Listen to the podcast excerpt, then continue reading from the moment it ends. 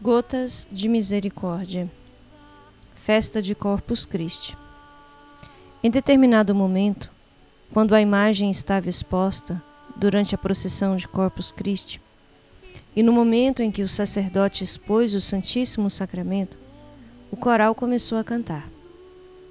Então, os raios da imagem atravessaram a Santa Hóstia e espalharam-se pelo mundo todo. Então ouvi estas palavras: Através de ti, como através desta hóstia, passarão os raios da misericórdia para o mundo. Agora reflita sobre o meu amor no Santíssimo Sacramento. Ali estou todo para ti, com a alma, o corpo e a divindade, como teu esposo. Tu sabes o que exige o amor, uma coisa apenas, isto é, a reciprocidade. Diário número 441 e 1770. Oração.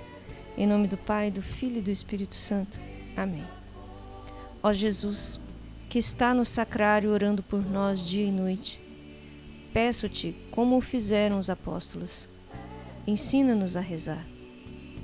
A ti que concedes a água viva, que jorra até a vida eterna, peço-te como a samaritana dá-nos sempre desta água.